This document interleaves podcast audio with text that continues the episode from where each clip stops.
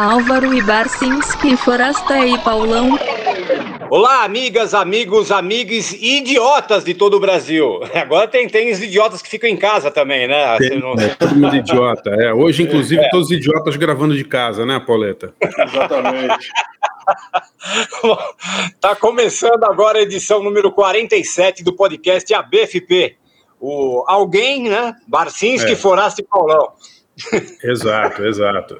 É. Que, também, que também é transmitido toda quinta-feira, às 15 horas, pela web rádio Galeria do Rock, que você sintoniza lá no site www.galeriadorock.com.br.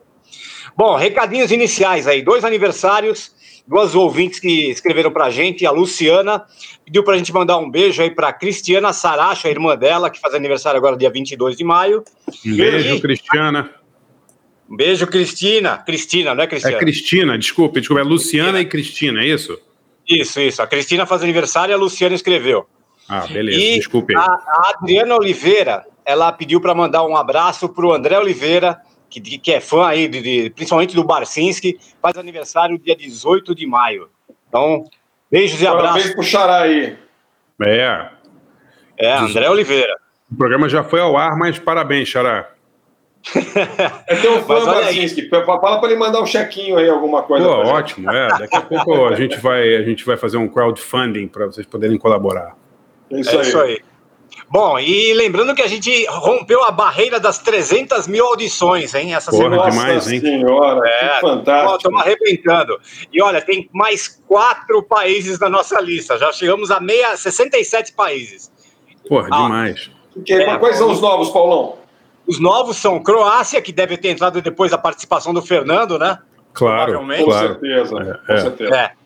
Hong Kong. Olha. Podia tocar Hong Kong Garden, né, para comemorar. Boa. A, a, a, o país número 66 é a Nicarágua. Pô, que legal, cara. Sensacional. E agora, cara, é, a, é gente pode mais... tocar Nicarágua, capital Manágua, do Ivan Lins, para comemorar. Boa. Já perdi o ouvinte logo de uma vez. O cara entrou, é. ouviu a música e já parou de ouvir. Já foi embora. É. E olha só isso, cara. Tem um ouvinte, eu não sei, para descobrir em que lugar exatamente que é. Que na, na no, no, relatório lá de países está identificado como United States Minor Outlying Islands, ilhas menores distantes dos Estados Unidos. Aí eu fui checar. É, ele, o nosso ouvinte está em uma dessas ilhas aqui, ó. Tipo Ilha Baker, é, Ilha é. Baker, Ilha Holland, Ilha hum. Jarvis, Atoll Johnston, Recife Kingman, Atol Midway, Ilha Navassa, Atol Palmira ou Ilha Way, que é um desses lugares tem um Nossa brasileiro senhora. ouvindo a gente, cara, sério. Ou, é tipo então, ou ele, é, ou então ele tem um VPN, Paulo, ele tá lá para burlar imposto, só pode ser, deve ser um lugar, né? Não, porque esse lugar é tipo Midway, é, no meio, é literalmente é, meio passou onde teve a batalha famosa da Segunda Guerra. Pô, eu, eu achei que só tinha tipo uns japoneses perdidos lá, aqueles caras que estão se é, escondendo é, da Segunda um Guerra. Lá, lá, cara. Pô, que engraçado. Cara. Está identificado ali como ilhas menores distantes dos Estados Unidos. Esse Olha, é o país se você, número... se você, é se você é o ouvinte que está na ilha menor, aliás, todo mundo quer saber todos, quem está em Hong Kong, não, Nicarágua, mas se você está na ilha menor, em Midway, ou uma dessas ilhas legais aí, por favor, identifique-se. A gente quer é, saber quem é você. Pode ser, é, de, repente, o, de repente, o Amir Klink, né? Tá ouvindo o, o podcast, né? Atravessando o Pacífico. É, remando, remando. É. É. Pode ser. Bom, quem que, se vocês quiserem escrever para cá, então, é, é a BFP 2020 gmail.com, tá bom? Fantástico. É isso. Bom, vamos falar do nosso convidado hoje? Pô, nosso convidado é especialíssimo hoje, né? Nossa, é demais, Há quanto tempo a gente fala desde a época do garagem que a gente queria ter esse cara no programa, hein? É, é demais, cara, é uma honra. Ó, Mas é, a gente tem que explicar para os ouvintes, Pauleta, é. que convidar esse nosso, esse, essa pessoa que nós convidamos é, é super difícil, porque ele vai explicar aqui para gente. Ele é completamente avesso a qualquer tecnologia virtual. Né? Exato. Ele já é. contou para gente que ele é um cara do contato é, pessoal, é uma coisa que foi muito prejudicada pela pandemia, né? Então ele é. vai explicar, mas olha só, é a primeira vez que ele participa, segundo ele, de uma live ou de algum, qualquer coisa transmitida pela web. Então, isso aí abrilhanta mais ainda o nosso podcast. Não, e Zoom, é. né? Nunca, Zoom? Ele, nunca fez. Nunca fez um Zoom. É sensacional. é, uma, é uma honra dupla. É verdade, cara. Bom, é difícil resumir numa apresentação rapidinha tudo que esse cara fez, né? E tudo que ele representa para nossa geração de jornalistas, diamantes da música alternativa. Para é, mostrar a importância dele, eu, vou, eu, lembro que eu recortava as resenhas de discos que ele escrevia para Ilustrada, lá no meados dos anos 80 ali, e eu colocava dentro do plástico do disco, entendeu? Pô, era Pô, tão legal, bem legal. é, tem vários discos ali que eu tenho. Aliás, se eu procurar, tem até hoje isso aí. Eu, eu guardava. Tenho, eu tenho algumas até hoje. Eu tenho uma, uma é. caixinha aqui, coisas que eu recortava é. dele, é. e uns, e uns poucos outros ali da, da Ilustrada. É, lá em, é. em Piracicaba ali, estava reportando as coisas dele. Pô, é, é, uma, é uma honra e um grande prazer poder, poder falar é, do nosso é. convidado de hoje. E também, pô, eu tenho alguns cassetes também de gravações dele com o Kid Vinil, né? Na, apresentando o programa New Beat na Antena Nossa, 1. Demais, na Antena 1. Eu gravava toda semana, tem um monte de fita do New Beat. Bom, ele é, ele é jornalista, poeta, crítico brasileiro, trabalhou vinte e tantos anos aí nos principais veículos brasileiros, aí Folha, Estadão, Bis, é, Correio Brasiliense. É, cara, ele escreveu livros de poesia, ele montou banda, ele morou fora do país, ele vendeu CD, ele trabalhou na Continental, sei lá que mais que ele fez. A gente tá aqui hoje com Fernando Naporano, cara, que honra. Olha, Fernando que milagre, Milagre. E aí, Fernando? Milagre, bem-vindo. Olha, tudo bem? Muitíssimo obrigado por todas as palavras de todos vocês. É uma grande honra eu estar é, nesse podcast e é a primeira vez que eu participo, primeira vez mesmo, é, de um evento online. Hum. Eu sou uma pessoa muito avessa a qualquer coisa do mundo virtual. Que legal isso, Fernando, muito bom. Cara. Eu uso o telefone celular tão somente há dois anos, porque foi a minha filha que me deu o celular. Muito bom. É, vou completar agora no mês de julho dois anos de uso de um telefone celular eu uso Facebook há cerca de 10 minutos ao dia. Instagram, eu posso dizer que eu uso 5 minutos ao dia. Eu tenho apenas, eu tenho apenas 15 posts em toda a minha história de Instagram.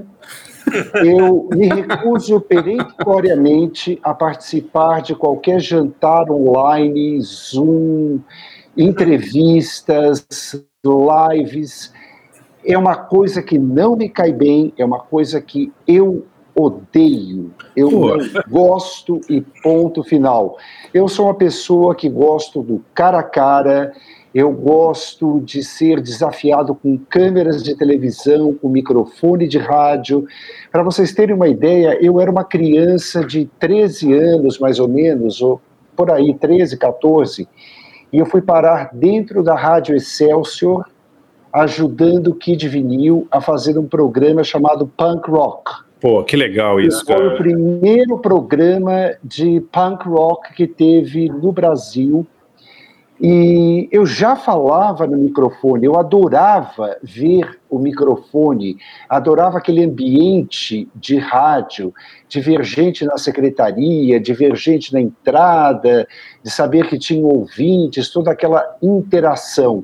Mas o mundo nerd da internet nunca, nunca me seduziu. que bom. Fernando, quantos anos tem sua filha? Minha filha, vou falar dela. Minha filha tem agora 22 anos, é aquariana, acabou de completar 22 anos. E, curiosamente, ela seguiu uma trilha muito parecida com a minha. Ela ah. faz uma revista praticamente sozinha, chamada é, Brutalist. É, esse Brutalist é com V, é B-R. V é, TA. Escreve, é PA, né? No lugar do U, no caso, né? É, exatamente, é PRV. T-A-L-I-S-T, onde ela faz entrevistas e premiere com bandas de industrial, gothic, Nossa, que legal, techno, que legal. E ela é DJ, ela já está há quatro anos é, trabalhando como DJ profissional. Pô, que legal. Ela, então morou, ela... ela... morou sozinha é, desde os 14 anos em Chicago. Depois de Chicago, ela foi morar em Los Angeles e agora ela mora em Berlim. Putz, que legal, hein? E então, ela, é, ela é ligada na cena eletrônica, então. O negócio na dela cena é... eletrônica total, mas ela gosta muito dessas coisas dos anos 80, 90, Eu da área. Aqui o site dela, Mutant Metropolitan Culture. Isso, exatamente. Muito legal. É, ela, ela na verdade, ela é auxiliar dessa revista, né? Uhum. Ela cuida da parte das entrevistas e é uma coisa que começou naturalmente dela, né? De querer fazer entrevistas, de falar com bandas, de analisar as sonoridades, esse tipo de coisa ela sempre gostou muito de música, mas ela pega muito esse lado de experimental, esse lado de industrial, né, que é uma coisa que vem desde os anos 80, né? Uhum. E agora ela está morando em Berlim, fazendo a revista, e infelizmente não está tocando as gigs, porque assim como no Brasil, está tudo fechado em Berlim, né? Uhum. Pô, que legal. Agora, ela, ela. É porque eu ia te perguntar dela que você falou que foi a sua filha que te inspirou ou te motivou? Me deu a... o primeiro telefone celular há dois anos atrás, porque nem mesmo um telefone celular eu tinha. Tá. Agora é engraçado muito bem, isso. Vivia né? muito bem sem isso, né, né Fernando? Consegui assim, viver é... a vida toda sem um telefone Não celular.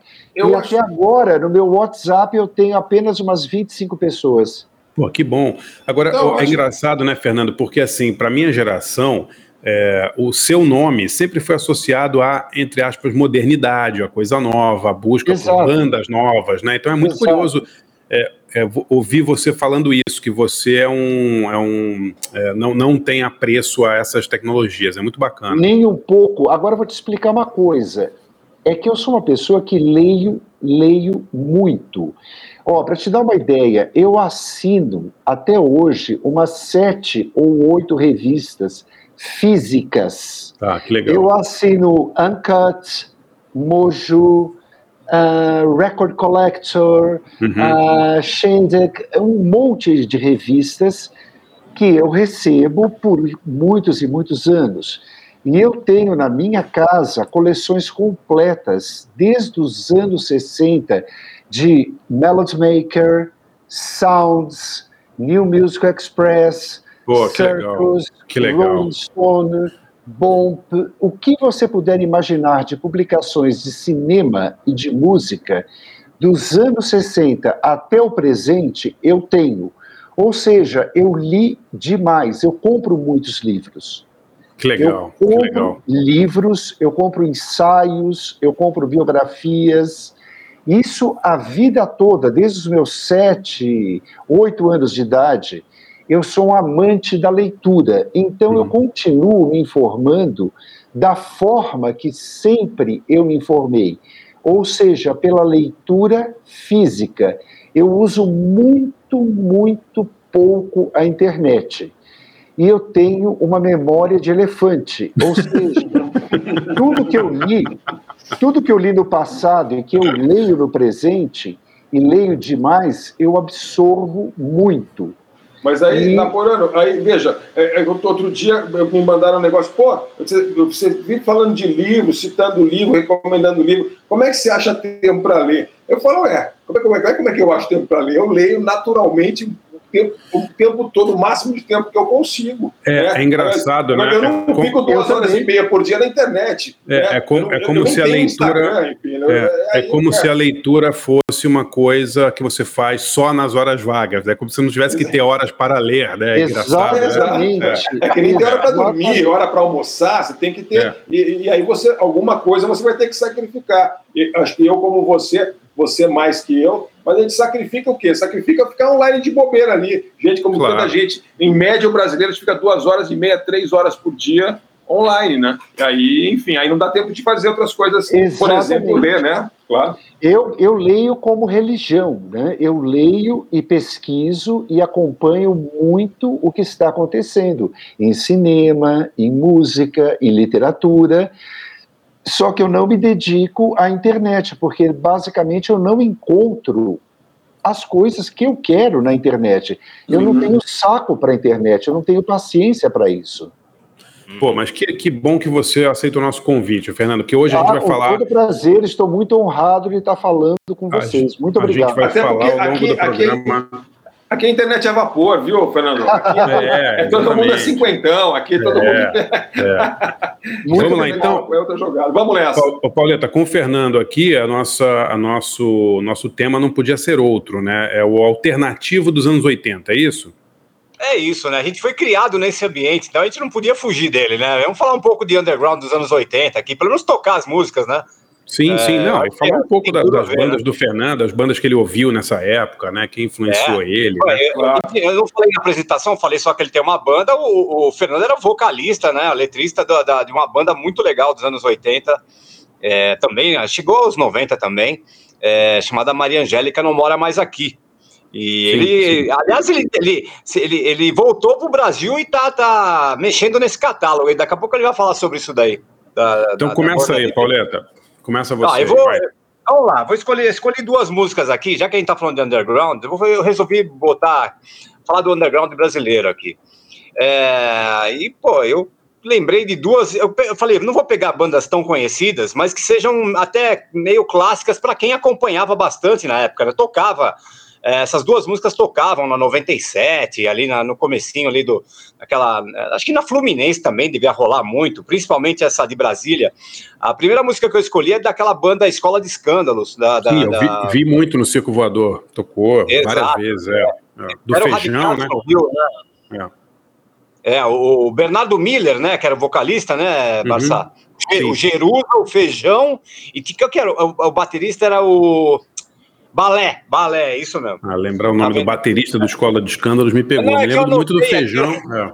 Eu anotei aqui, eu estava procurando aqui o, o balé. O, aliás, o, o Bernardo, era, é, é, que era um grande músico, né? Ele, ele virou professor de economia. Você tá ligado disso ou não? Não sabia, não. o Bernardo Miller, né? Na aula no, é, na Universidade de Brasília, é, na Unib. Ah, que legal. É, legal. Então, e eles tinham uma, essa banda da, da, nos anos 80 que, que emplacou essa música chamada Luzes, pô, que era do, é, bem pós-punk, assim. E, puta, é uma música que eu adorava, assim, eu ouvia muito aí em, nas rádios e nas danceterias, pô, em radar, nos radar tantã da vida, aí tocava direto uhum. isso daí, né? É, então a gente vai ouvir Escola de Escândalos com, é, com Luzes, né, a banda de Brasília, um clássico do rock em candango aí, e o outro é um clássico do, do, do rock do ABC, pô. É, vou tocar o Varsóvia, com aquela. Vocês lembram dessa banda? Não? Era uma banda. Lembro, claro. Inspirada, escarrada no, no Joy Division, né? Exatamente. né? Claro, no Warsaw, né? É, é. É, eu vi alguma vez eles era, era, no, no, naquele Via Berlim, alguma coisa. Lembra desse lugar? Que era no, do Bexiga? Lembro, lembro. Então, Varsóvia eu, e Smack, alguma coisa assim. Engraçado, é. né? Via Berlim, Varsóvia, tudo no ABC, né? é, tudo no ABC. é isso aí. O Varsó... Não, é que, é que Varsóvia era, uma inspiração do Joy Division, né? Aquela Não, música claro, dele. mas eu digo, é. é engraçado pegar essas, essas capitais, nessas cidades todas do, da Europa e, e terem todas as suas, digamos, é, versões do ABC, né? É muito engraçado. E eu vi um showzinho deles, cara, no, no, no, um pocket show naquele programa Boca Livre do Kid Vinil na Cultura. Tá. É, tá. Isso em 87, 88, por aí. Então vou tocar o, o, o grande sucesso do, do, do, do, Varsóvia chamado Noites, também, que era tocava em 97 FM, 89, né? Aquela, aquela época. Isso é o, é, é, o pós-punk brasileiro sobre o qual o nosso amigo Fernando Naporano pode falar de, de cadeira, né? De cátedra. Né? Exatamente. Né? Com certeza, né? É. Vamos falar sobre as bandas na, na volta, então, Pauleta. Ah, legal, então vamos lá. Nesse primeiro bloco, dois pós-punk brasileiro. Primeiro Escola de Escândalos com Luzes, de 85, e depois o Varsóvia com Noites, de 87. Vamos lá.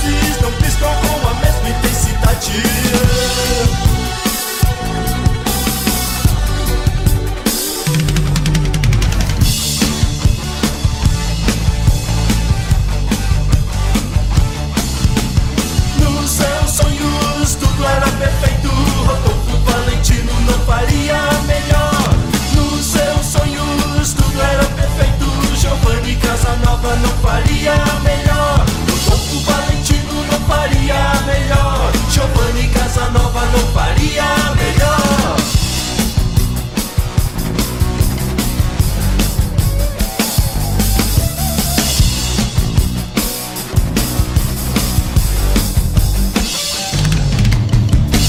Álvaro E. Ebersenske e Fuesta e Paulau.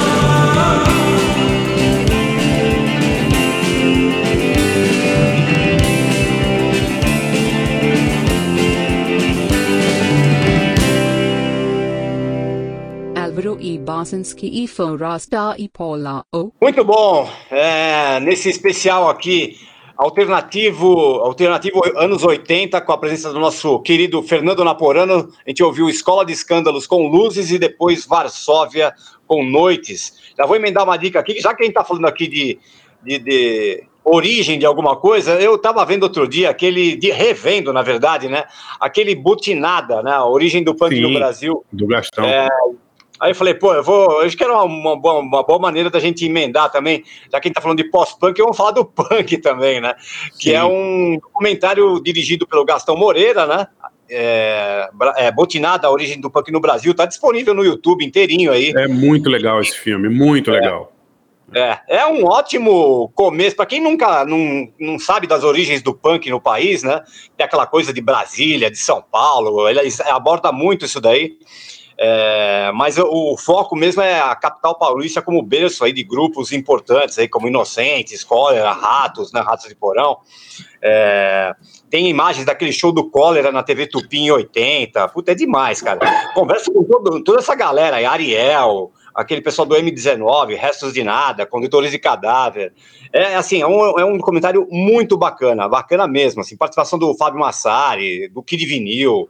É, eu recomendo fortemente aí para quem quiser é, se divertir aí e saber da, da origem do punk no Brasil. E, é, e, butinada ao... Oi? Ali, aliás, falando em punk rock, o meu, eu, o meu amigo Beto, que morava em São Paulo, ele gravava o programa Punk Rock com Kid Vinil na Excelsior em fitinha, e de vez em quando, quando ele ia lá para Piracicaba, ele levava para a gente gravar, entendeu? Olha só! E o, tá vendo? O Fernando Naporano, sua influência chegando ao interior, entendeu? A gente ficava lá esperando chegar a fitinha ali do programa Punk Rock, e depois também, eu não sei se você também participou, da, daquele que era Sessão Maldita. Não, era, esse, não, não, não. Que, que, que a Sessão Maldita também era Excelsior, que era, é, isso é tipo 81, 82, sei lá, Nessa era, época era... eu morava 81 e 82 eu morava em Lisboa. Ah, tá. Legal. É porque também era o Kid Vinil, era, era assim, era o Leopoldo Rei tocando sim, heavy sim, metal e progressivo e o Kid tocando punk new wave, né? Eu sei e... perfeitamente. Sim, sim, mas eu não participei porque nessa época eu fazia faculdade de letras em Lisboa. Pô, que legal. Ah, tá. E você ficou quanto tempo na Europa, Fernando? Olha, metade, mais da metade da minha vida, né? Sim. Eu fiquei ah, na adolescência várias vezes em Londres, em Paris. É, isso quando eu tinha, sei lá, adolescente. Depois eu fiz faculdade de letras em Lisboa. É, depois eu saí do Brasil em 1990 e eu morei até 2003 direto em Londres. Pô, que legal. Foram 14 anos fora do Brasil, sem praticamente pisar no Brasil. Só que antes disso, eu estive muitas vezes é, na Europa e nos Estados Unidos, né, anterior a 1990. Aliás, você viu, aparece viu? em Londres, eu, Napoleão, não sei se você viu, se você se viu, Fernando, é, porque tem um documentário novo dos Paralamas no Netflix, os quatro Paralamas, e tem uma cena em que você aparece, inclusive, em Londres. Ah, não, não vi, não vi não. Não, estou é. sabendo disso agora. O, inclusive é. porque eu também não tenho Netflix, eu não acompanho Netflix. Talvez Faz muito eu bem. seja o único, o último dos moicrânios que não tem é, Netflix. Nunca tive, nunca tive. Eu, o que eu tenho é uma coleção brutal de DVDs, mas brutal, e eu devo ter mais ou menos uns 15 mil filmes em VHS. Nossa, que legal. É mesmo, coisa em VHS e em DVD, eu dispenso completamente os serviços de streaming. Imagina, não tem, não, não tem porquê, né, Naporano? Para quê? Não, eu não uso mesmo, nunca usei nenhum serviço de streaming. Nada. Agora, nada, Fernando, nada. você que passou tanto tempo lá fora, você consegue lembrar alguns dos shows memoráveis que você viu? Porque você está falando que você estava na Europa nos anos 80, quer dizer, você pegou muitas toda aquela vezes, parte pós-punk ali, né? Muitas que shows vezes. assim que você viu, assim, do que te marcaram, que você lembra? Meu Deus, que pergunta difícil. Antes da pergunta difícil. Ou, ou, uma banda que ninguém viu e que você viu. É, exato. Olha, eu vou responder isso, eu vou responder isso direitinho. Eu só quero fazer uma correção aqui. Claro. Eu, quando falamos a respeito da minha filha que está fazendo essa revista, que é DJ, eu esqueci de dizer o nome dela. Sim, o nome Melanie. dela é Melanie, como a Tá. cantora Melanie, e o nome dela vem por causa da cantora Melanie. Ah, é, que E- legal. Exatamente. E o sobrenome dela é Havens, como Rich Havens. Ah, H-A-V-E-N-S. Melanie Havens. Melanie Havens. O Rich Havens é o padrinho dela. Que Ah, o- é? O, o É, Rich o- Havens, o músico, é mesmo? O é? Rich Havens, o músico, é o padrinho dela. Sensacional. Que legal, cara. Que- como, é que, como é que rolou essa conexão você com o Rich Havens? Eu sempre fui um grande fã do Rich Sim, Havens, um sim. fã absoluto desde a minha infância. Eu tive o privilégio de entrevistá-lo em duas ocasiões, isso acho que em 94, para o Correio Brasiliense, e depois em 96, novamente, uma, uma longa, longa entrevista para o Correio Brasiliense. E eu fiquei, por assim dizer, amigo, entre aspas, do Rich Havens. E quando minha filha nasceu, simbolicamente, ele foi o Godfather. Pô, que legal isso. E o nome dela é um nome em homenagem a Melanie, que é uma das minhas é, compositoras e cantoras favoritas, e ao Rich Havens, que sempre foi uma grande fonte de inspiração é, poética de Sim. todos os tempos para mim. Então Pô, ela chama Melanie Havens, ela não tem o meu sobrenome. Pô, mas que, que combinação legal. legal. muito legal a história. É. O Rich Havens, a minha memória é sempre a primeira vez que eu vi assim, eu não sabia quem era, é no Woodstock, né? Claro. E, claro. É, é inacreditável, né? a apresentação. Nossa, freedom, freedom, freedom, freedom. É, é, é lindíssimo, né? É uma, é, é uma das, das cenas mais bonitas do documentário Woodstock, é do, é do Rich Havens, né? Com Ele certeza. no festival, né? Mas, ó, Fernando, você não, você não vai poder escapar da pergunta das bandas. Se quiser um tempinho para pensar, a gente pode, a gente pode te dar uns, uns minutos para pensar. Você quer? Não, não é fácil. Eu posso dizer muitas coisas. Eu posso dizer que, ainda criança, eu tive o privilégio, é, através de um primo meu, que era promotor de bandas espanhol, me levar em shows de estrelas do calibre como Eric Burdon. Um, Grateful Dead. É mesmo, que legal, cara. Uh, Jefferson Airplane. Nossa. Uh, Frank Zappa. Uh, tudo isso eu vi na altura dos meus sete, oito, nove anos. Que legal. Napoleão, você não tinha como escapar de virar o que você virou, meu amigo. Então, eu guardo. Sete, oito anos é. ouvindo isso, imagina. Exatamente. Eu me lembro até hoje das coxas da Grace Slick. Ah, sim. eu me lembro perfeitamente do Eric Burdon, que era um cantor muito baixinho, ele era pequeno, e eu me lembro da franjinha do Eric Burdon. Então eu tenho memórias da minha infância é de ver grandes, grandes músicos. E na minha adolescência, é, eu, quando era bem pequeno, assim, na altura dos meus é, 12, 13 anos, eu vi é, a White Riot é, uhum. tour dos Sex Pistols, Susan the Benches, um, Subway Fact, Clash. Eu vi todos esses primeiros shows no 100 Club. É mesmo, é? Caramba. Então, quer dizer, isso foi muito marcante. E até Sim. me lembro que eu, um pouco mais novo que a Suzy, fui no camarim depois tentar explicar para ela que eu queria ser o namorado dela. Você, você e a torcida do Manchester. Sim, senhor. Olha, eu sempre. Eu, veja bem, eu sou uma pessoa que tem o Lua em Sagitário na casa 1. Ou seja, eu não tenho medo em falar as coisas na lata. Sim. Então, eu sou um franco atirador. Eu posso ferir, eu posso ferir muita gente e eu posso ganhar muitas paradas e perder muitas paradas com isso. Eu tenho uma espontaneidade brutal, uma verdade brutal com os meus sentimentos. Então eu achei ela fascinante eu era muito pequeno, ela já era cinco anos ou seis mais velha que eu. Aí eu falei, meu Deus, essa mulher é fascinante, eu quero namorar com ela. Aí eu fui no camarim, me sentei, me sentei no colo dela e comecei a explicar por A mais B por que, que eu deveria ser o namorado dela. e, queremos saber a resposta. a resposta é muito boa. E como eu sempre fui muito bem articulado, muito bem determinados nos meus objetivos, ela aceitou tudo aquilo de bom grado e bom tom e falou para mim: Olha, mas você é apenas uma child. Eu falei, sim, mas eu sou uma child muito bem preparada para o que eu quero.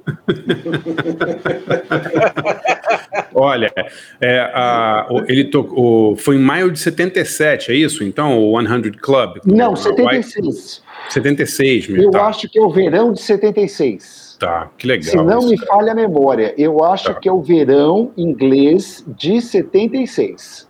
Tá, pô, que maravilha, hein? Muito legal. Aí, o que, que a Suzy, que que a Suzy te respondeu? Ela respondeu que eu era uma child e que tudo que eu falava tinha muito sentido e que eu era muito bem articulado em tudo que eu estava falando. O que aconteceu? Quem não gostou de mim que me olhou muito feio foi o Sid Vicious, que tocava na banda dela como baterista. Ele era muito, muito, muito arredio e muito mal encarado. Mas, no golpe de mágica, no dia seguinte, eu estava no bairro de Brownlee by Bow. Uhum.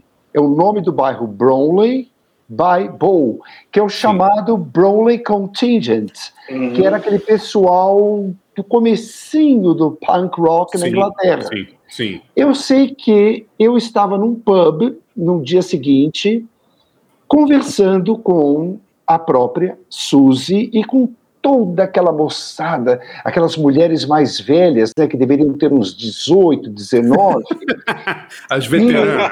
E, é, e eu, eu lá, eu lá nos meus 12 anos, 13, olhando aquilo fascinadíssimo e erguendo o corpo para ter coragem de poder beber, aquilo era muito fascinante. Então, isso, por exemplo, foi uma época de assistir esses shows, não só esse que eu estou falando, mas vários outros, que foi a primeira vez que eu fugi de casa para assistir shows, é, que me marcou muito esse verão de 76. Depois disso, eu passei a ir periodicamente para Londres e eu assisti é, bandas que me marcaram muito, como foi é, o Clash novamente em 77.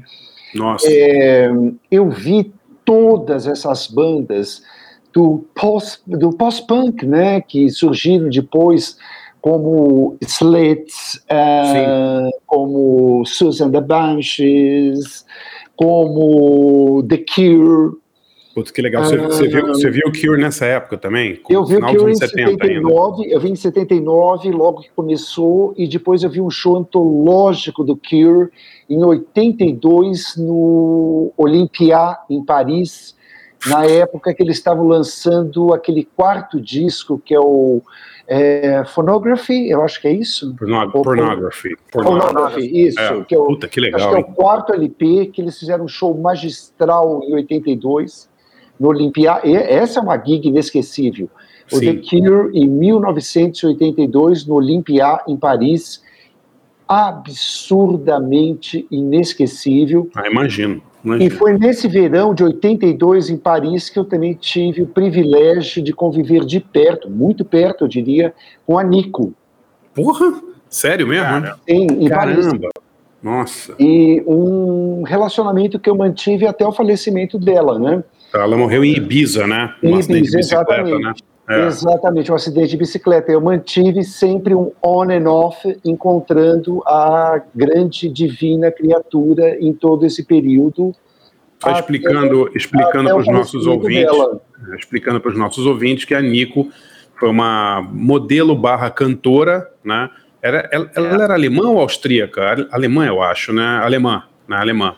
É, na verdade, é, né? na verdade, ela nasceu na Hungria. Ah, é? Em 1943. Só que com seis meses de idade, ela foi para o leste da Alemanha. Tá, eu, eu achei, eu não sei porque eu achei que ela era alemã. Vou dar uma procurada Sim, aqui. É, ela, porque, é, na verdade, é. todas as biografias da Nico, elas têm muito, elas têm muitas contradições. Ah, é?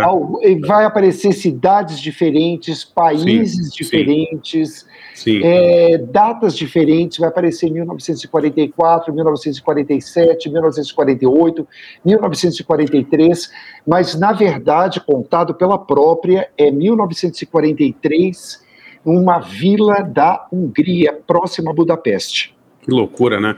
Mas ela foi, ela foi só para explicar para os ouvintes, ela foi uma atriz, né? Trabalhou com Fellini, né? Em La Dolce Vita, e depois ela foi para os Estados Unidos, entrou para aquela trupe ali do Andy Warhol e acabou cantando no primeiro disco antológico do Velvet Underground, né? Que se chama Exatamente. Velvet Underground de Nico, né? Exatamente. E ela mo morreu tragicamente. Teve uma vida muito triste, né? O, o, o Fernando, né? A Nico, sim, né? Teve um, um filho. É.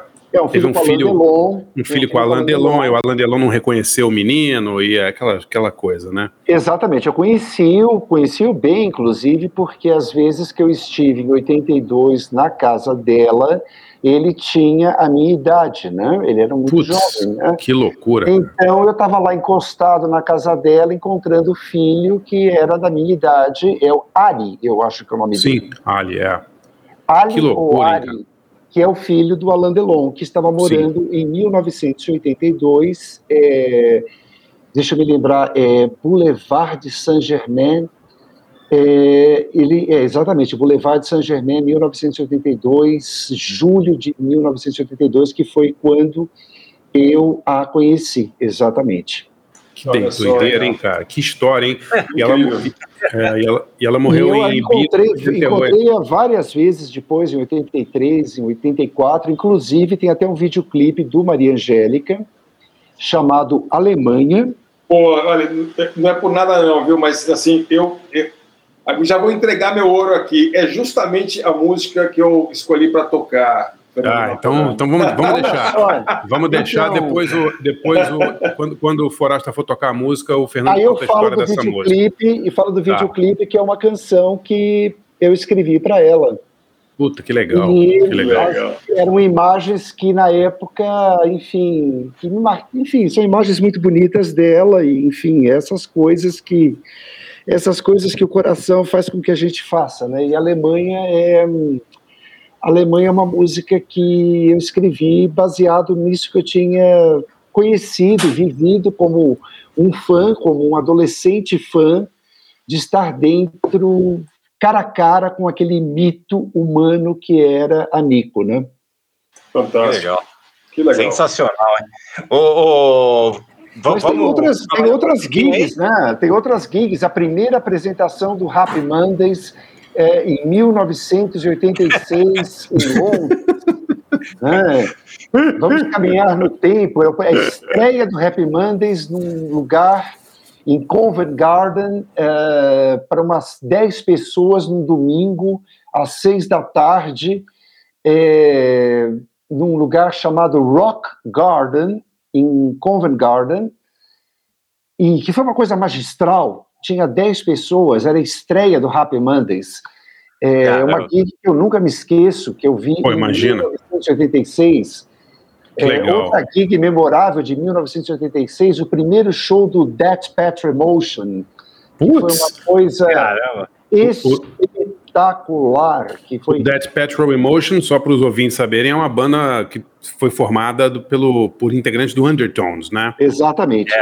Banda maravilhosa, Dead Petrol Emotion. Que banda legal, esquecida, hein? Ninguém fala mais dessa banda. É uma verdade, grande banda.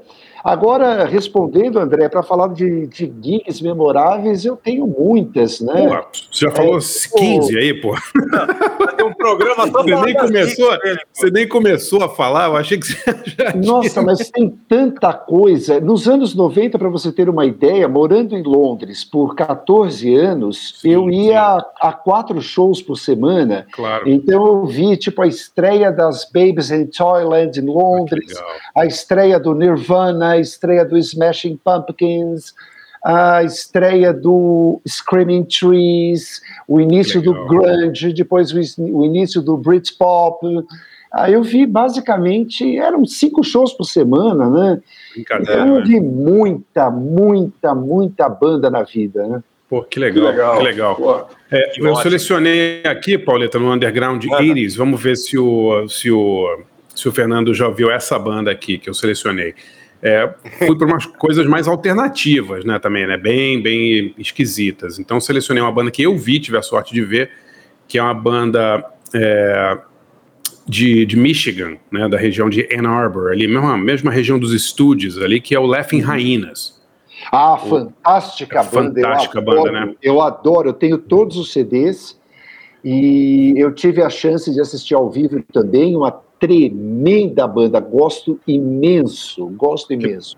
É, o, o Laughing Hyenas é uma banda. O cantor é o John Brennan, que era de uma banda punk chamada Negative Approach. Exatamente. E depois, né? E ele, depois que formou o Laughing Hyenas, aí ele fez uma, digamos, uma música um pouquinho mais tranquila do que o Negative, do que o Negative Approach. Eu eu adoro tava- essa banda. Pô, é maravilhosa, né? Eu vi o Laughing Hyenas ao vivo, tive a sorte, deve ter sido 90, 91 ali. E hoje eu não sabia, mas o John Brennan é muito chegado no, no Jack White, né? Parece que ele trabalha na Third Man, na gravadora Ah, do é? Jack Eu não White. sabia, é, não também não sabia. Eu fui dar uma fuçada aqui, ver o que, que tinha acontecido com ele. Inclusive a Third Man, a gravadora do Jack White, relançou os discos do Laughing Hyenas todos em Olha que vinil. beleza, que bom. É, legal, né? Então eu selecionei aqui, não me lembro que música era, Pauleta, deixa eu achar aqui, por Sister, favor. não é? Sister, né? Tá.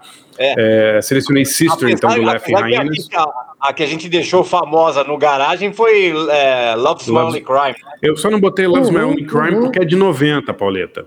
É, É. do disco de 90, né? Então eu botei uma outra aqui que, era, que é de um disco de um ano antes, 89, só pra não. Vai ter sempre um nerd falando, não, esse disco é de 90, não pode tocar. É. Então, então botei Sister, que também é uma música foda, né?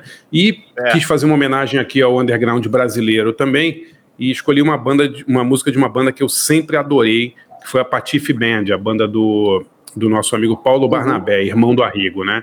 É, Uma banda que eu vi várias vezes ao vivo, acho uma banda muito, muito legal. E essa música é de um disco ao vivo de 2019, mas a música é dos anos 80, que é Tô Tenso, é a música mais. uma das mais conhecidas, Aham. né? Do disco Corredor Aham. Polonês do Patife Band.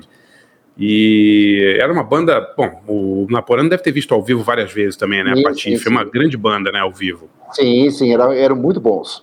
Então, eu selecionei. Inclusive, inclusive as anteriores, né? O Varsóvia era uma banda que tem todo o meu respeito. Nós chegamos a tocar ao vivo com eles uma vez. E o Escola de Escândalos é outra banda que tem. É, do ABC, do ABC. de Então vamos lá. Boa É, banda. Vamos boa ouvir banda. então Laughing Hyenas com Sister, de 1989, e depois a Patife Band ao vivo, é, a gravação de 2019, mas a música até de 30 anos antes, 20 anos antes pelo menos, Tô Tenso, do álbum Corredor Polonês. Vamos lá, então já voltamos com Fernando Naporano nos humilhando mais com, seu, com os shows que ele viu na vida. Ah, ô Fernando, porra, tu- você viu o Cure em 82, Fernando? Não fode. Tá todo mundo puto aqui, ninguém vai te convidar mais pra nada. Vamos lá, Lef Raíras e Patife Band, já voltamos.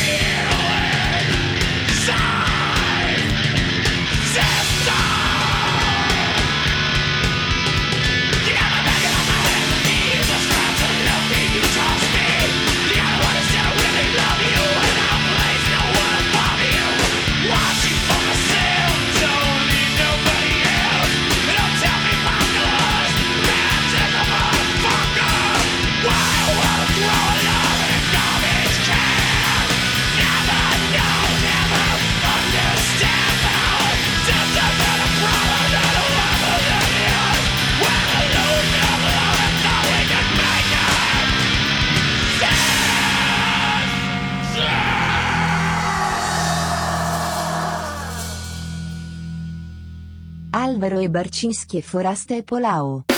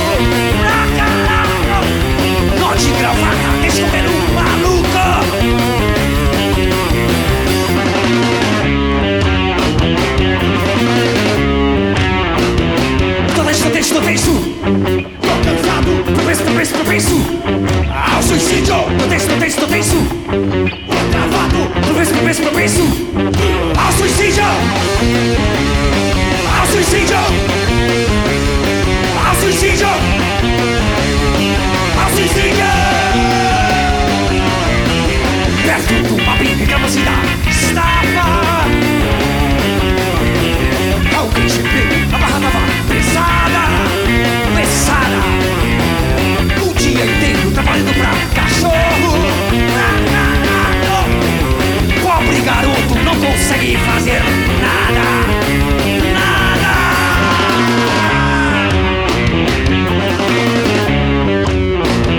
Tô tenso, tô tenso, tô tenso. Tô tenso, tô tenso. Ao suicídio, tenso, tô tenso, tô travado, tenso, tô tenso. Ao suicídio. Ao suicídio. Ao suicídio.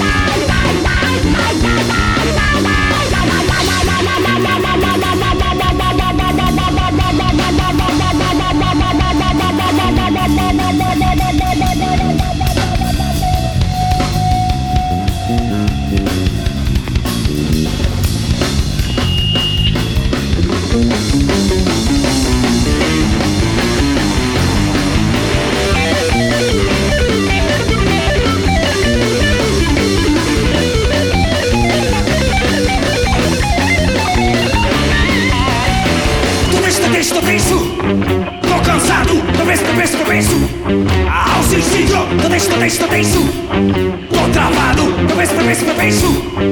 Ao suicídio.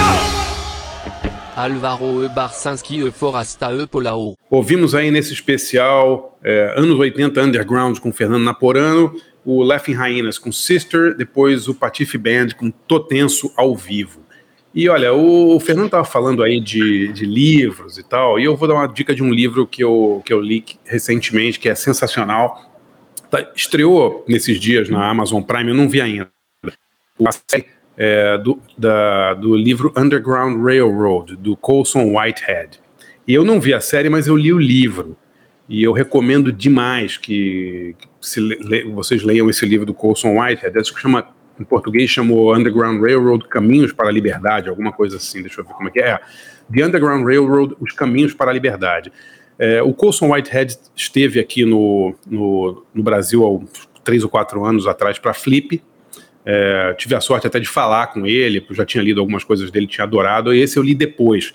Mas é maravilhoso, é um livro sobre uma, uma escrava é, americana que foge, e o livro narra essa saga dela tentando fugir é, do, da, da- do, do engenho, da, da- plantação lá de algodão onde ela para onde ela foi vendida. Um livro assim lancinante, realmente um espetáculo.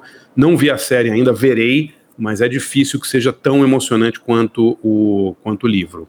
E esse cara é demais. um grande livro, viu? Eu, inclusive, é uma coisa que eu estou para comprar, me consta que é um grande livro. Tem as Ô, melhores... Fernando, tudo que esse cara fez Sim, é muito bom, sim. cara. É, é Sim, sim. muito, é muito impressionante assim. Sim, sim. É, não tem, é, sabe? Porque é, ele, ele ganhou, acho que foi, acho que foi o primeiro cara a ganhar duas vezes o Booker Prize seguido, né? Em dois anos seguidos, ou foi o Pulitzer, eu não me lembro. Vou dar uma olhada aqui. Mas ele é um grande, grande, grande escritor e vale muito a pena. É, Tem as melhores referências. Uhum. Sim, sim, não assistam porque, olha, ele ganhou, é, ele ganhou duas vezes o Pulitzer, foi isso. Ele ganhou por, é, por, pelo, por esse livro, The Underground Railroad, e depois ganhou de novo, três anos depois, em 2020, por The Nickel Boys, que eu não li ainda, mas lerei logo, porque realmente é uma leitura fantástica. Recomendo demais Colson Whitehead, é, Caminhos da Liberdade. Bacana. Quem agora, Forasta? É isso aí. É, o- é o Forasta. O, Legal. Só, só- só queria Fala, pegar Paulo. esse ganchinho rápido aí da, da- do, do, do livro do André pro, pro Fernando falar dos livros dele, né? Ele, ele tava falando aqui pra gente antes de começar, pô, ele lançou 10 livros aí assim, em pouco tempo aqui, né, já, no, já em, depois dos anos, do- depois de 2010 isso, né, Fernando? Livros de Exatamente. poesia, não é isso? Exatamente. Eu gostaria de dizer uma coisa. Antes do jornalismo, antes da música, antes das minhas aventuras, que foram tantas pela rádio, a minha grande paixão é a poesia. Eu comecei a escrever poesia com sete anos de idade, exatamente Caramba, que legal. É. quando eu perdidamente me apaixonei pela minha professora primária. é, E você foi lá e sentou, sentou no colo dela, como a Suzy, isso? também, também. Não, eu fiz dessa feita, eu fiz pior, porque com a Suzy eu fiquei andando com um bando, ok? Andando com aquela turma toda e olhando e fascinado com aquilo tudo. Mas com a minha professora primária eu fiz muito pior, porque além de eu me apaixonar seriamente por ela, eu descobri onde ela morava. Então, toda sexta-feira, religiosamente, eu deixava uma página com versos escritos para ela debaixo da porta dela. Você imagina o que é para uma professora jovem, ela era bem jovem, ela deveria ter, eu diria, 17, 18 anos, é, um menino completamente sério e alucinado mandando versinhos de amor com sete anos de idade. Não Se- só Sete, sete anos. Sete, exatamente. E eu, toda sexta-feira, entregava os poemas para a professora Maria Lúcia. E a, Mar- E- a Maria Lúcia era uma coisa de louco, Fernando? Completamente. ela era, ela era uma muito magra, muito alta, muito loira, com os olhos azuis. Você E- sempre gostou de loira, né? Eu me lembro uma vez que você fica, falava, falava das Paquitas, lembra o negócio? É, é, você tem lembrança disso? Eu me lembro Total, claro. Tarado Total. pelas Paquitas da Xuxa. Total. acho que, é é, acho que já, já vinha desde a infância, então. Desde a Essa... infância, sem dúvida.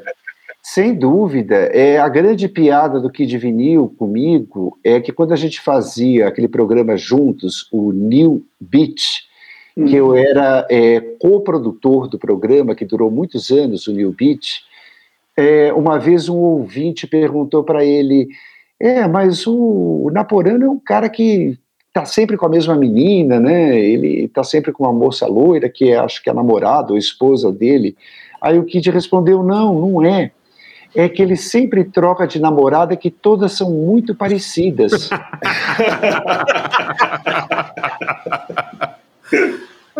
Eu nunca vou me esquecer dessa resposta. É uma fixação da infância, né? Muitas, muito parecidas. Então a Maria Lúcia era assim. Ela tinha aqueles longos cabelos, aqueles olhos azuis e tal. E a, dos sete anos até os dez anos, eu escrevi esses versos para ela, esses poemas, né? E aí eu conversava muito com ela, e inclusive eu conversava já de poesia, que nessa época eu comecei a ler poetas, poetas brasileiros, os românticos, claro.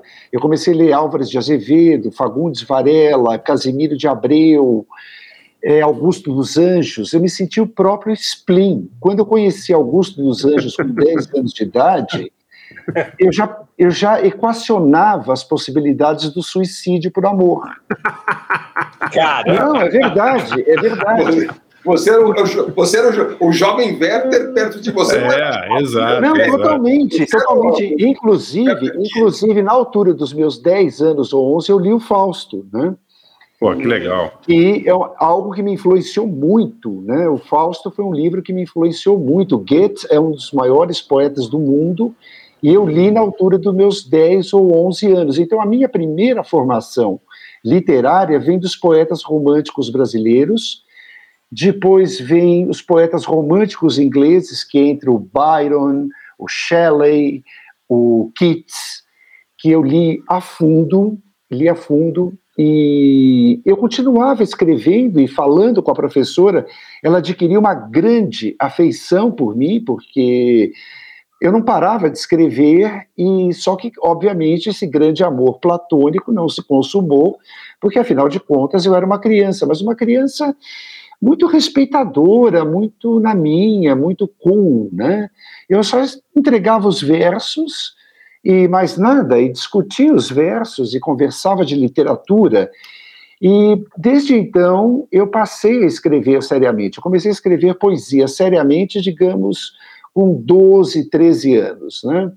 E com 14 anos eu já tinha meu primeiro livro pronto, o qual acabou não saindo na época é, aqui no Brasil, porque eu nunca quis lançar nada independente, eu nunca quis me autopublicar, nunca, nunca quis vender o livro na mochila, eu sempre odiei isso, desde adolescente. Que na minha época, nessa época, quando eu tinha uns 14, 15 anos, existiam muitos poetas né, que saíam com o livrinho debaixo do braço. Eu achava aquilo um horror. Eu falei, eu que não vou sair pelo café do Bexiga e pelos cafés da noite vendendo meu livro. livro pô, então você não gostava do Plínio Marcos, então, pô? Não, olha, eu, eu respeitava quem fazia isso, né? O Plínio Marcos era o Você não queria fazer, é. Eu não queria fazer, né? Eu acho que quem quisesse fazer isso faria. Só que eu sempre fui muito avesso ao underground. Vamos começar desde já. Eu nunca gostei, eu nunca gostei é, de eu me publicar e eu tentar vender. Eu nunca gostei do do it yourself. Uhum. Atenção. Eu respeito muito e eu acho que na linha do do it yourself surgiram bandas fabulosas, surgiram movimentos espetaculares, surgiram autores espetaculares, mas não para mim. Eu nunca quis fazer isso. Eu sempre quis ter uma editora grande, uma distribuidora, eu sempre quis ter o livro na livraria, eu nunca quis me dar ao trabalho de fazer isso. E eu tive Fernando... muitas oportunidades de lançar independente, mas eu nunca quis. Nunca. Agora, esses livros que você lançou agora, desculpa te interromper, esses livros que você lançou nos últimos anos, eu estava vendo aqui a, a, na, a lista, são muitos livros, agora a maioria deles foram lançados em Portugal, correto? Exato, exato. Legal. E, e, e aí, e você, são dois, dois livros foram lançados no Brasil. Isso, isso, isso. Legal. E como é que a gente faz para encontrar os seus livros? Eu, eu, quero comprar os livros do Fernando Naporano, os brasileiros, os portugueses. A gente, vai, a gente procura pelas editoras, procura na, procura na Amazon. Pela, procura... procura... Todos eles estão na Amazon. Legal. Uh, todos eles estão na Poética Edições de Portugal. Tá. Poética Edições de Portugal. Todos estão na Amazon. Além do que, eu respondo a qualquer pessoa que me procurar em Facebook. Eu respondo a todos. Meu Facebook é aberto, todos os meus posts são públicos, eu respondo a qualquer pessoa e passo o link dos livros para quem quiser comprar. Pô, que legal, que legal. Eu, e eu adorei, eu não eu vou ser sincero, eu não, não li nenhum livro do, do, do Fernando Correto. Eu estou adorando os títulos dos livros, que eu vi aqui os títulos Obrigado, dos livros. É um Obrigado. título mais legal que o outro. A Coerência das Águas. É um. O outro é Detestável Liberdade. legal. Olha que a, a respiração é. da rosa. Tem um outro incrível aqui, Os Anjos Não Sabem Morrer. Pô, são títulos incríveis, cara. Sem é. mais ninguém a dizer adeus. Olha aqui. Eu gosto do o último que ele lançou, é, é legal o nome, Gardenia em Chamas. Pois é, cara, só pelos títulos já vou fazer, vou comprar, já vou comprar a obra completa do Fernando Naporano. Olha, eu agradeço. Uma aí da Amazon já vai encher minha estante aqui. Olha, todos esses livros são é um diferente do outro, eu faço questão que eles sejam bem distintos. A minha poesia é uma poesia que tem uma voz muito singular, é uma poesia é, bastante é, diferente de tudo que tem por aí, porque eu sempre fiz questão é, de ter uma coisa muito própria. Ela segue uma linha abstrata. Às vezes eu vou pelo lado do expressionismo, às vezes eu trabalho pelo lado do sensacionismo e sempre tem muitos traços que vêm do surrealismo e do romantismo. Legal. Bacana. Pô, Muito legal. Demais. Forasta, sua vez, sua vez. Bom, vou, to vou, tocar, minha, vou tocar minhas duas aqui. É, eu eu, eu é, tenho uma, escolhi uma banda que a primeira vez que eu ouvi falar dela foi num texto do, do, do Fernando Naporano, é, lá na Ilustrada, no começo dos anos 80, que é o Altered Images. Ah, é, fantástico, amo. É, amo, é uma, amo. Eu, eu, eu, me lembro, como, assim, como se fosse. Era uma, a descrição que você fazia da, da Claire Grogan, né, da, da, cantora, era tão encantadora assim, e acho que era mais uma, mais, mais uma loirinha, mais uma loirinha aí da, da sua Sem coleção. dúvida alguma. Eu, eu, quando a conheci em 94, eu fiz uma entrevista com ela eu pedi a oportunidade de conversar um pouco mais com ela depois da entrevista e acabei passando uma tarde, um jantar com ela. Acabei ficando umas 12 horas conversando com ela. Você veio aqui para matar gente de inveja, o Fernando Napoleão. Lógico. Pô, Pelo amor de Deus. Se eu soubesse, nem convidava. Pô, imagine, assim? imagine, imagine. Então, é isso. Vamos lá, Forasta. Walter Images e... Legal. Walter Images com uma, com uma Peel Session, lá desde o comecinho da carreira deles, com Dead Pop Stars, que é uma oh. música muito legal.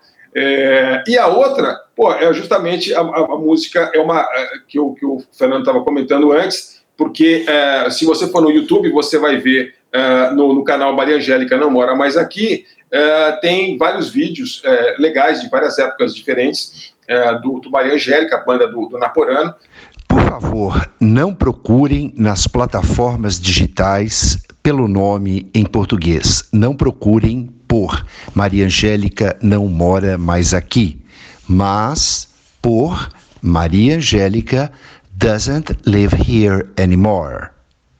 Nós estamos na Apple Music, iTunes, Tidal, Deezer e Amazon, além do popular Spotify. E essa música, a maioria das músicas do, do, do, do, do da Maria, de Maria Angélica eram em inglês. Tinha algumas em português, sim, mas eu me lembro, inclusive, tem show, acho que no Aeroanto, Dama Choque, acho que eu vi mais de um show, inclusive, do Maria Angélica. É, tinha o forte, forte, aliás, uma raridade, porque um, um, um, cara que cantava em inglês no Brasil é inglês, não era, não era, não era aquele inglês portunhol clássico que o pessoal que canta inglês no Brasil, né?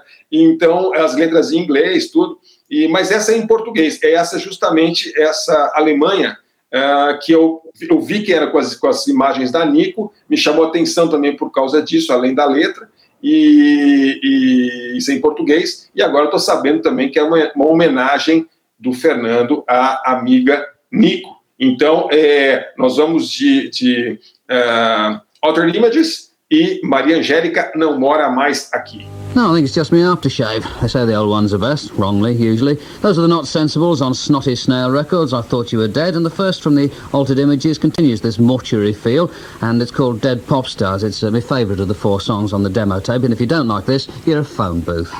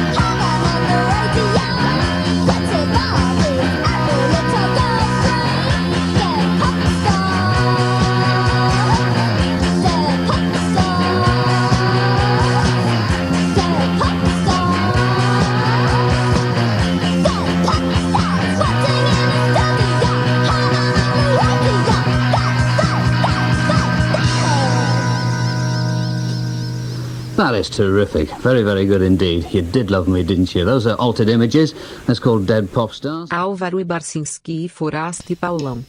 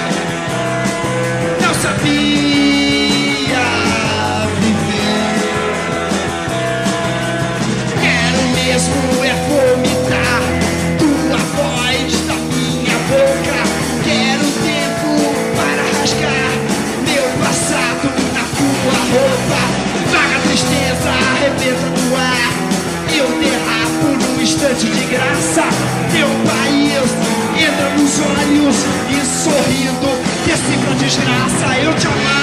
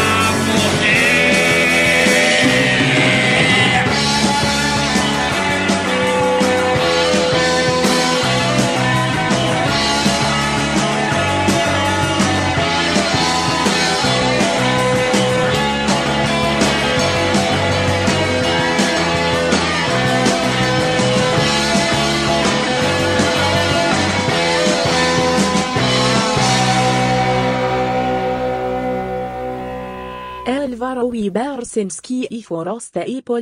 Você ouviu direto da Escócia, dos instantes 1980, os Other Images com Dead Popstars, e de 1987, uh, Alemanha, com o Maria Angélica Não Mora Mais Aqui. Fernando Naporano, por que que você... Eh, eu vou, te dar uma, vou dar uma dica aqui que eu acho que, não sei se você... Você não é muito de internet, mas talvez esse, esse aqui, esse site você goste. Uh, é um site, para quem gosta de, de poesia, chama-se Poetry Out Loud. É, não conheço. Conhece? Não conheço. Ah, então, eu acho que talvez você goste, .org, porque é o seguinte, eles têm é, é, um, é um site de pessoas recitando poesia. E aí você tem uh, desde, desde uh, poetas recitando seus, suas próprias obras, até, por exemplo, o Anthony Hopkins recitando Yeats. Uh, e, Outro David... poeta que eu adoro.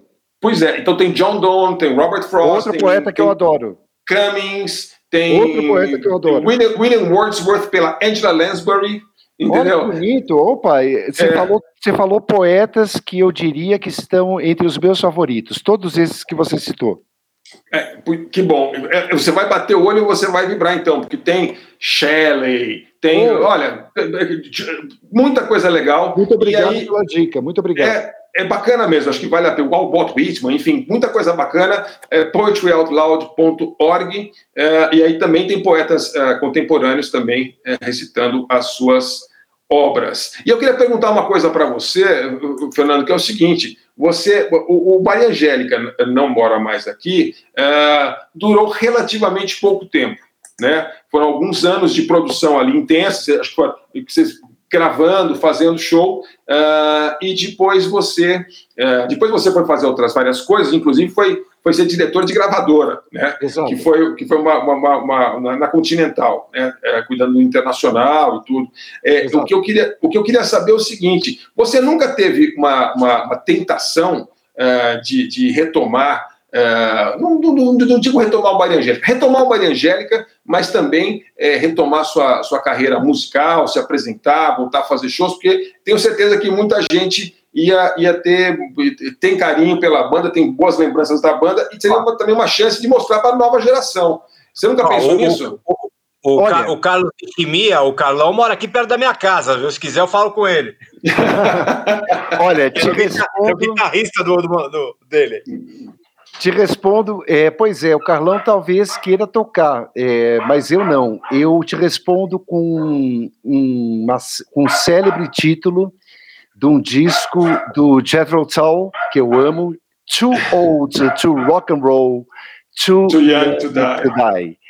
Eu, eu acho um horror, eu acho um saco pessoas é, que já passaram dos 35 anos querendo fazer rock and roll. Para mim, rock and roll é uma questão de juventude, é uma questão de um determinado momento das nossas vidas, é a questão de um estado de espírito que vivemos, é, um, é uma febre que vem muito ligada com a juventude, eu acho. E eu acredito que essas bandas que voltam 30 anos depois, 20 anos depois, eu acho é, gross, como se diz em inglês. Constrangedor, né? Constrangedor. Olha, mas veja bem, eu estou em ótima forma, eu continuo, eu estou muito bem fisicamente, né? Uhum. Eu poderia ainda enganar, por assim dizer, muito bem. Mas eu não tenho, eu não tenho intenção de fazer isso, porque foi um momento muito lindo que eu vivi de 84 a 90 e eu vivi muito intensamente isso que eu chamo dos meus wild years. E, que legal. E foi muito legal nessa época, porque isso retrata um determinado momento, uhum. isso retrata uma determinada conjuntura, um determinado estado de espírito, né?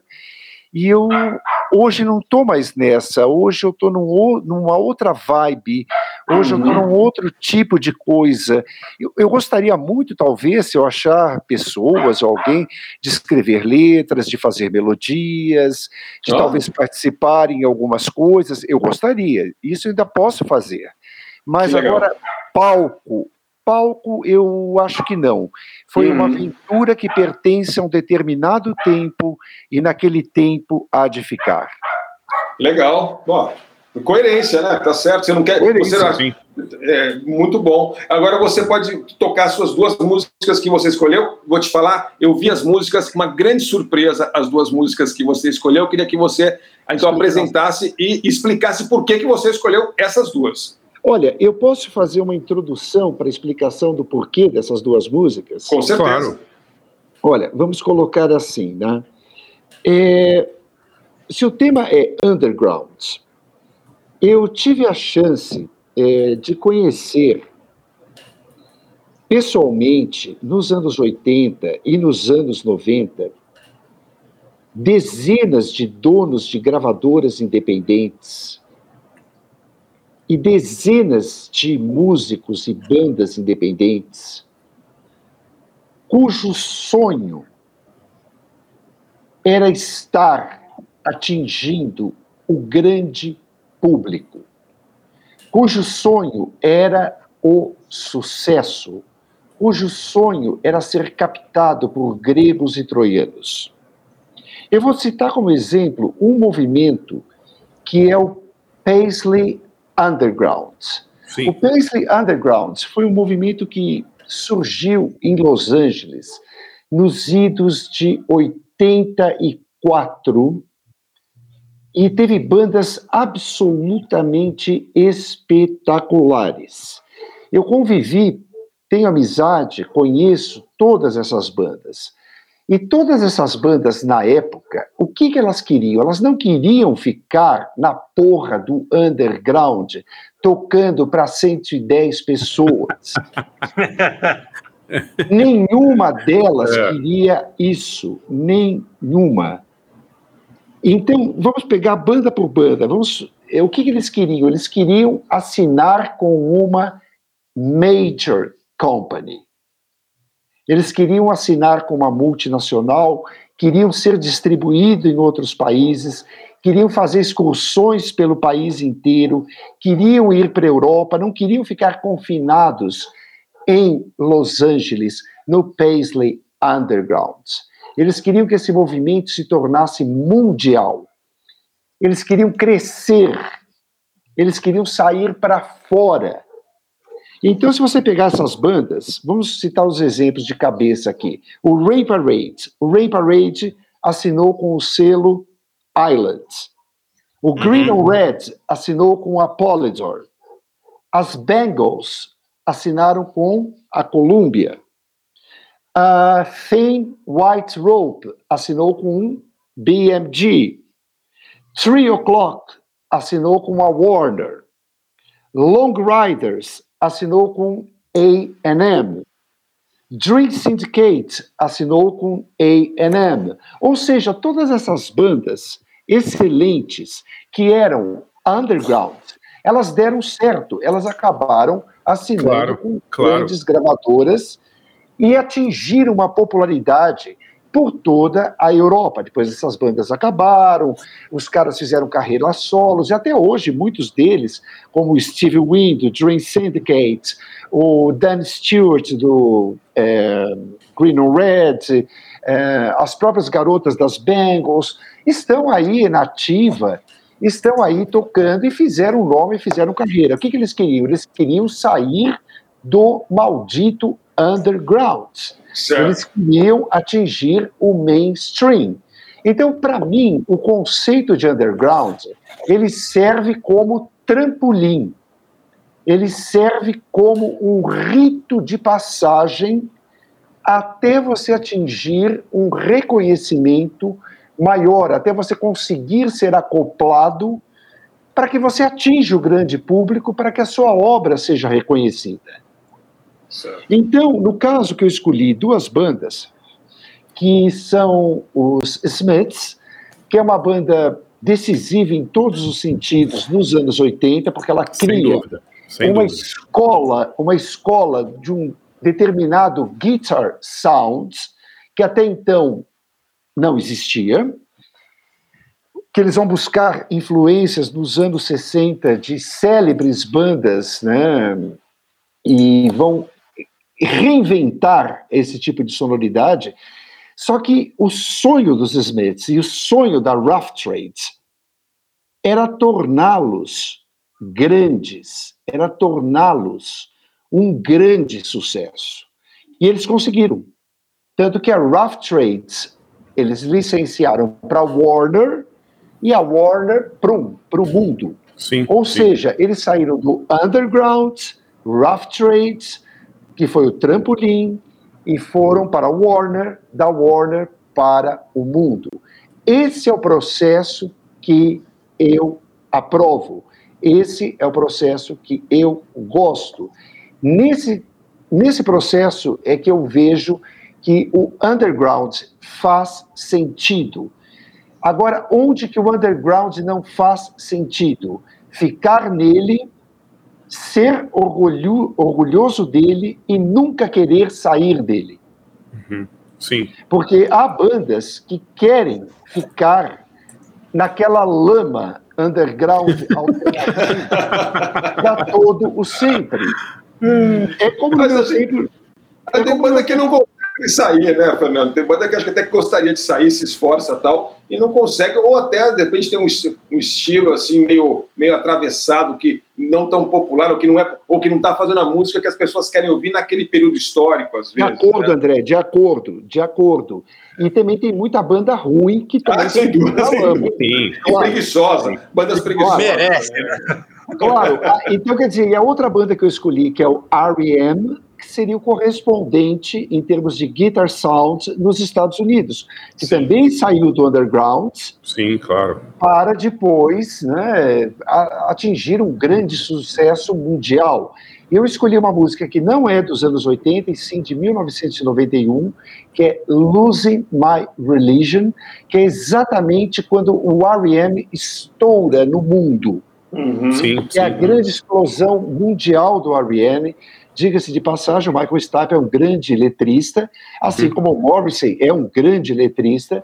Então, quer dizer, são dois grandes poetas é, na, na- no tecido pop, no tecido musical é, pop, na conjuntura pop, que saíram do underground para o mainstream e que fizeram é, é, o sucesso que mereciam, né? Muito legal, muito legal. Legal. Então vamos Pô, lá, então. As Lembra escolhas. seus tempos de rádio, então, e anuncia as duas músicas, pô. Então, This Charming Man com os Smiths e Losing My Religion com R.E.M.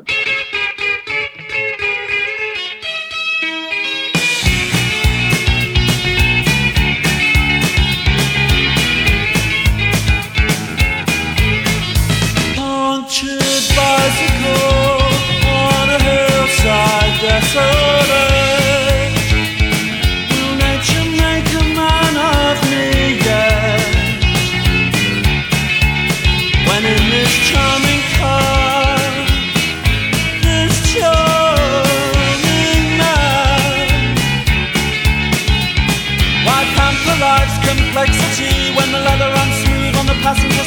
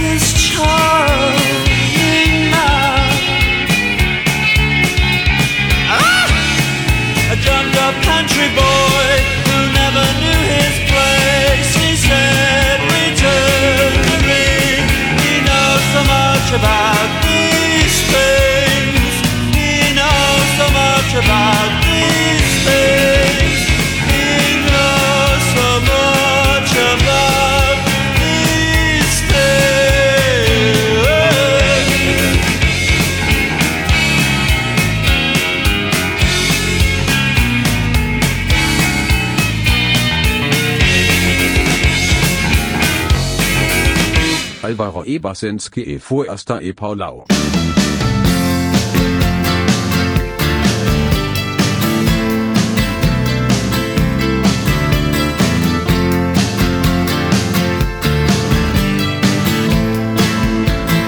Oh,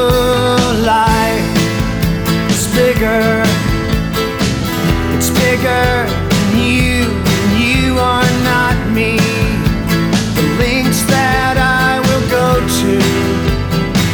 distance in you.